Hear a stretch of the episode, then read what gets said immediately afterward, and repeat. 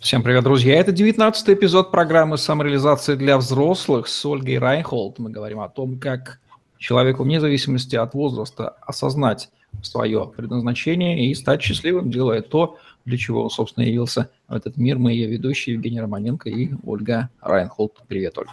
Привет. Кроме родителей, которым мы посвятили аж два предыдущих выпуска, есть еще мощные структуры эгрегоры, влияющие на жизнь человека, пришедшего в этот мир. Я имею в виду социальные институты.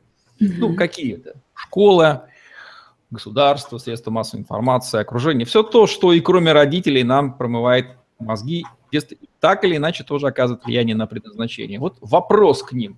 А они вообще ставят себе задачу помочь нам найти наше предназначение? Или у них чисто деструктивное влияние, и они мешают и всячески блокируют нам путь поиска себя? Я бы здесь сказала, что ни то, ни другое. Задача системы сделать так, чтобы работала система. А, и здесь уже вопрос, что важно системе. То есть какой-то системе важно, чтобы человек исполнял конкретные действия, был болтиком. Другой системе важно, чтобы человек свое предназначение нашел и был по-своему в ней счастлив, а, в нем счастлив. Поэтому, а, когда мы рассматриваем любую систему, конечно же, школа, там образование, религия, еще какие-то социальные институты, это каждая отдельно взятая система, и у каждой этой системы своя динамика, а, свои потребности, свои цели. И да, система будет заточена на то, чтобы а, каждый, каждый, каждый ее участник поддерживал именно работу системы. Вот. Вот пример. Как, например, школа может помочь обнаружить ребенку его предназначение? Как она может убить это предназначение, мы прекрасно знаем. А вот давай что-нибудь хорошее поищем. Да, давай, действительно. Зачем говорить о том, что и так всем понятно? И здесь, опять же, если взять пример школы, то а, разные школы имеют разные, разные системы. И а, и цели разные. Вот, например, а, сейчас а, я знакомлюсь потихонечку, опять же, через своего сына с системой Монтессори.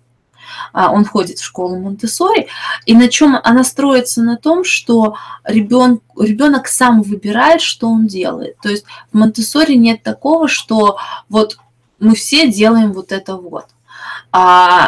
Дети, там есть несколько разных отделов, и ребенок идет туда, куда он хочет. То есть, если ребенок хочет читать книжки, он идет туда, где читают книжки. Если он хочет строить из кубиков, он идет туда, где строят из кубиков и так далее.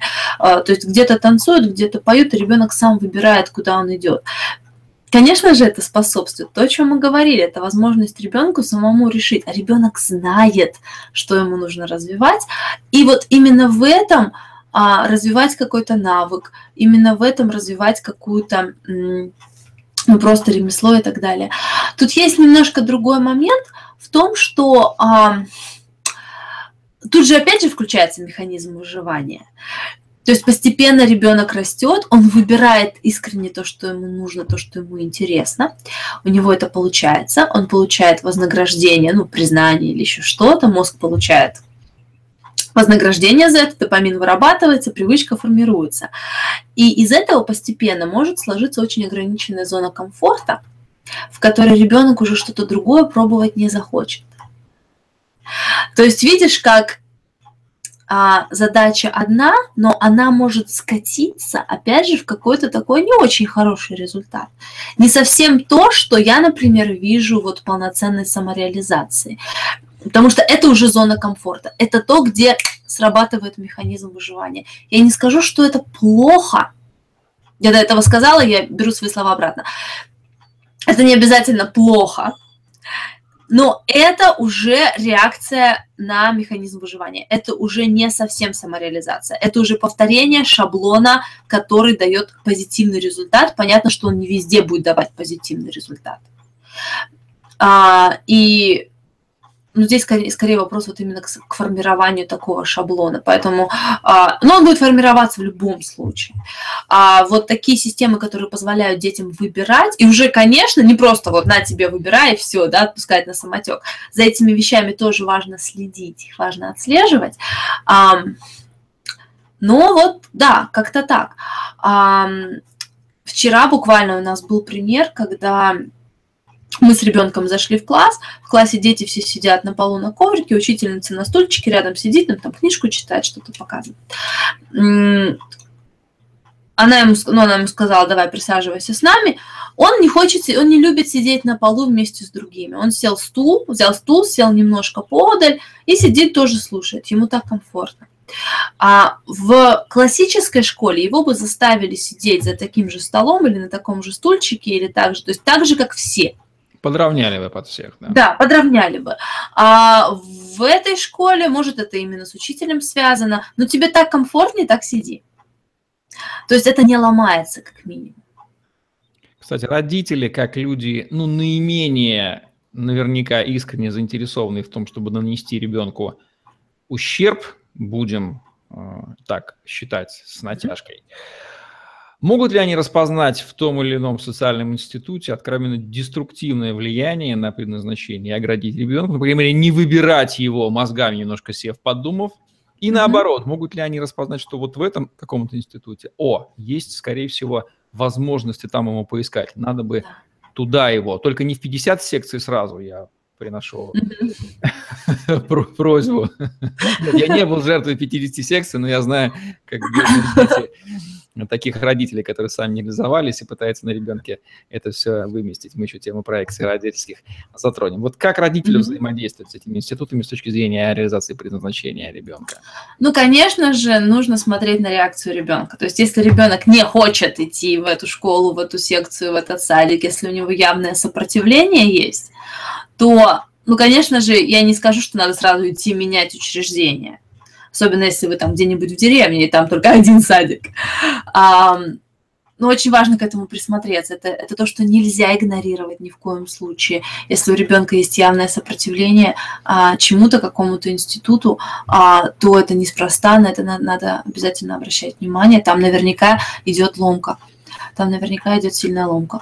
А, что еще? Ну и, конечно же, наоборот, если ребенок а, приносит, вот, например, такой, как мне сигнал к тому, что а, там мы институт, ну, школу подобрали правильно. А, ребенок приходит, и он хочет повторять те, скажем, ну, какие-то ритуалы, какие-то обычаи, которые выполняются в школе. А, значит, ему это близко, ему это нравится, он хочет нести их в свою жизнь, и он чувствует себя в безопасности вот в этом институте. Он принимает вот ту структуру, те ритуалы, которые есть, не из страха, не потому, что он обязан, а просто потому, что ему интересно, ему ложиться. Ему интересно вот, как у них там, берешь карточку, с этой карточкой идешь вот в какую-то зону, и в этой зоне играешь. И вот он дома тоже притворяется, что у него вот здесь такая зона, здесь такая зона, он берет карточку, это делает, и явно он это делает с удовольствием, он повторяет. Конечно же, он повторяет, это свойственно детям, а но опять же, то, что им ребенок не будет повторять то, во что его ломают. И если он находится в той среде, которую, которую, которую он принимает, он в этой среде раскроется. Он в этой среде будет лучше ощущать себя. Другое, совсем другой случай, когда ребенок находится в среде, в которой он постоянно чувствует, что его надо, ему надо себя защищать. И, конечно же, сознание будет слишком занято тем, чтобы себя защищать, чтобы что-то там еще развивать. Вот, на это надо обращать внимание. Структуры не сколько формальные, сколько неформальные, но в которых человека тоже затягивает. Я имею в виду сейчас разно, разного рода формальные объединения, туда же секты, всякие группы, mm-hmm. группировки и прочие штуки, где человек частенько находит, как ему кажется, свое предназначение. Mm-hmm. На самом деле там сложный комплекс вопросов, там, скорее всего, есть роли, и они пользуются не самыми лучшими чертами характера. Вот эти вот э, структуры, за которыми тоже стоят эгрегоры, ну, не могу я бросить тему метафизики, они, по-любому она есть. Вот могут ли они помочь или записать? Ну, допустим, парень идет и сколачивает группу музыкальную, которая начинает там где-то тренироваться, играть, поигрывать. Ну разве это не вот пример э, похода в сторону своего предназначения? И нужно это как-то... Не нашел он, допустим, где-то место клуба, где он может делать официально. Идет, делает это неофициальное. И что? И хорошо, ведь реализуется же. Попробовал, по крайней мере. Нужно ли этого опасаться? Нужно ли стимулировать, помогать? пробовать, может, все эти разные вещи, по крайней мере, показывать весь кругозор возможностей. Не... Ты знаешь, вот это очень интересно. Для меня а, быть в группе, не быть в группе, это тема очень глубокая, очень интересная, да, конечно же, связанная с предназначением. То есть со своей колокольни мне очень хочется сказать, что самореализация а, самореализация в группе, в системе, в, вот, в толпе невозможно. Мне очень хочется это сказать, потому что, как я говорила, я человек-одиночка. Но здесь очень важно понимать, что а, есть разные системы мышления. И было доказано а, результатами МРА мозга а, то, что эти системы мышления, они физически в мозгу а, обусловлено, они физически обусловлены нейронными связями в мозгу. Разных людей они разные, как оказалось. А, и есть разные методы взаимодействия. Есть взаимодействие системное, да, где признается иерархия, признается система, признается там альфа-самец и так далее. Есть а, как это взаимодействие на основаниях силы, да, кто кого перетянет. Есть взаимодействие на основании а, какой-то такой вот общей любви, мира во всем мире и так далее. Есть разные, есть взаимодействие на основании хватки, предпринимательства, денег. Я думаю, я вот не знаю, здесь бизнес-молодость. По крайней мере, поверхностно кажется, что это оно, возможно, на самом деле. Там, там смесь на самом деле, там и куча да. логических вещей, которые не говорятся. Но интересно. Да, но вот, вот эти образы мышления, они свойственны разным людям. Причем, говорю, что, что интересно, на физиологическом уровне. И вот а, та пирамида масла, о которой мы говорили, вершина которой самореализация, это не какая-то форма самореализации. Вот я один самореализовался. Для кого-то в его мышлении самореализация – это самореализация в системе. Быть идеальной частью системы и, может быть, забить на какие-то свои мечты, а их, может, никогда и не было. Мечта была быть идеальной частью системы. Эта самореализация для него нормально? Для того, кто в силовой игре, например, на силовую игру заточен, для него самореализация в том, чтобы победить. Ему будет все равно, в чем он будет побеждать. Там, я не знаю, в балете или Нобелевскую премию за мир возьмет. Неважно. Ему важно победить. И в этом будет его самореализация, потому что он такой, у него такое мышление. А, и так далее, и так далее, и так далее. Поэтому все здесь намного сложнее, неоднозначнее. При этом и должно этом... выполняться условие его внутренней независимости и созависимости с остальными участниками системы, о чем мы а, говорили ранее. Вот Только не тогда факт. он может считаться самореализованным. Иначе будет просто психологическая зависимость какая-то. Ты знаешь, не факт, потому что вот то, что мы говорим про созависимость, это, опять же, это актуально для какого-то вида мышления, для моего и твоего. Это то, что мне, я это принимаю. Вот, наверное, мы с тобой, кстати, два таких типа вот именно этого да. вида мышления. Нам сейчас сложно даже притянуть категории из другого, поэтому приношу да. извинения тем, кто нас, может быть, не понимает. Здесь две один, одиночки собрались, Да, а, это просто такой тип мышления. Есть другие типы мышления, они, эм, они создают мир, и без них мир бы невозможен был. И если посмотреть на историю развития человечества, то в какие-то периоды развития человечества вот эти мышления, они были принципиально важны. Без них бы мы как раса не развились бы, как, как человечество. Мы бы погибли.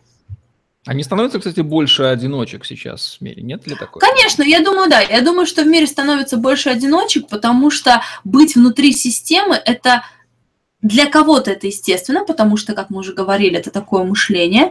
Для кого-то это возможность выжить. Это для них неестественно, а надо ломать себя, но это возможность выжить. Как для многих из нас наверняка получить там в 90-е годы образование среднее школьное, а, ну, не было вариантов. А, нужно встроиться в систему и как-то под нее подстроиться, где-то ломая себя, где-то ненавидя эту систему, где-то как-то это переживая, наблюдая, как другим вообще нормально, им классно, а тебе вообще ни разу не классно. Но другого способа получить среднее школьное образование не было, а получить среднее школьное образование равно выживание. А, поэтому ломаешься и встраиваешься. А, конечно же, сейчас, когда выживание не зависит от того, чтобы быть внутри системы, внутри группы, внутри там, я избегаю слова племя, потому что это созвучно моему проекту. ну да, если мы говорим о выживании, то это вопрос племени. А, сейчас возможно. Более паттерн, того, сейчас возможно очень полноценно жить. Паттерны выживания mm-hmm. сильно изменились. Примеры да. YouTube-блогеров, которые сидят от дома за компом, ну, хотя да, начальное выживание было, безусловно, обеспечено, тем не менее, тем не менее их пример весьма показателен, что система далеко не то, что позволяет выживать. Скорее, ее наличие в ней нахождение часто может и заблокировать. Общем, да, это вот вопрос того, что в каких-то условиях, когда я говорила про детей, когда формируется вот эта привычка, шаблон а, выживания, в каких-то условиях система необходима, система обеспечивает выживание, которое необходимо обеспечить. В других условиях это уже не работает, это уже не актуально, это просто вопрос выбора. Более того, каких-то условиях, если мы говорим про ну, творчество, если мы говорим сейчас про блогерство, если мы говорим, если бизнес зависит от личного бренда, то иметь системное мышление и тянуться к толпе, это как раз-таки помешает выживанию вашего бизнеса, а следовательно, доходу и все, что с этим связано. Это важно понимать. Вот такие вот рассуждения по поводу того, как разнообразные институты, эгрегоры и прочие вещи, состоящие не только из вас, влияют на поиск вами предназначения. В программе «Самореализация для взрослых» с Ольгой Райнхолд. Евгений Романенко, Ольга Райнхолд были с вами. Ставьте лайк, подписывайтесь на наш YouTube-канал, чтобы не пропустить новые ежедневные видео с вашими любимыми экспертами. Самореализации вам, уважаемые взрослые. Будьте осторожны относительно разного рода институтов. Они бывают всякие. Да, они бывают всякие.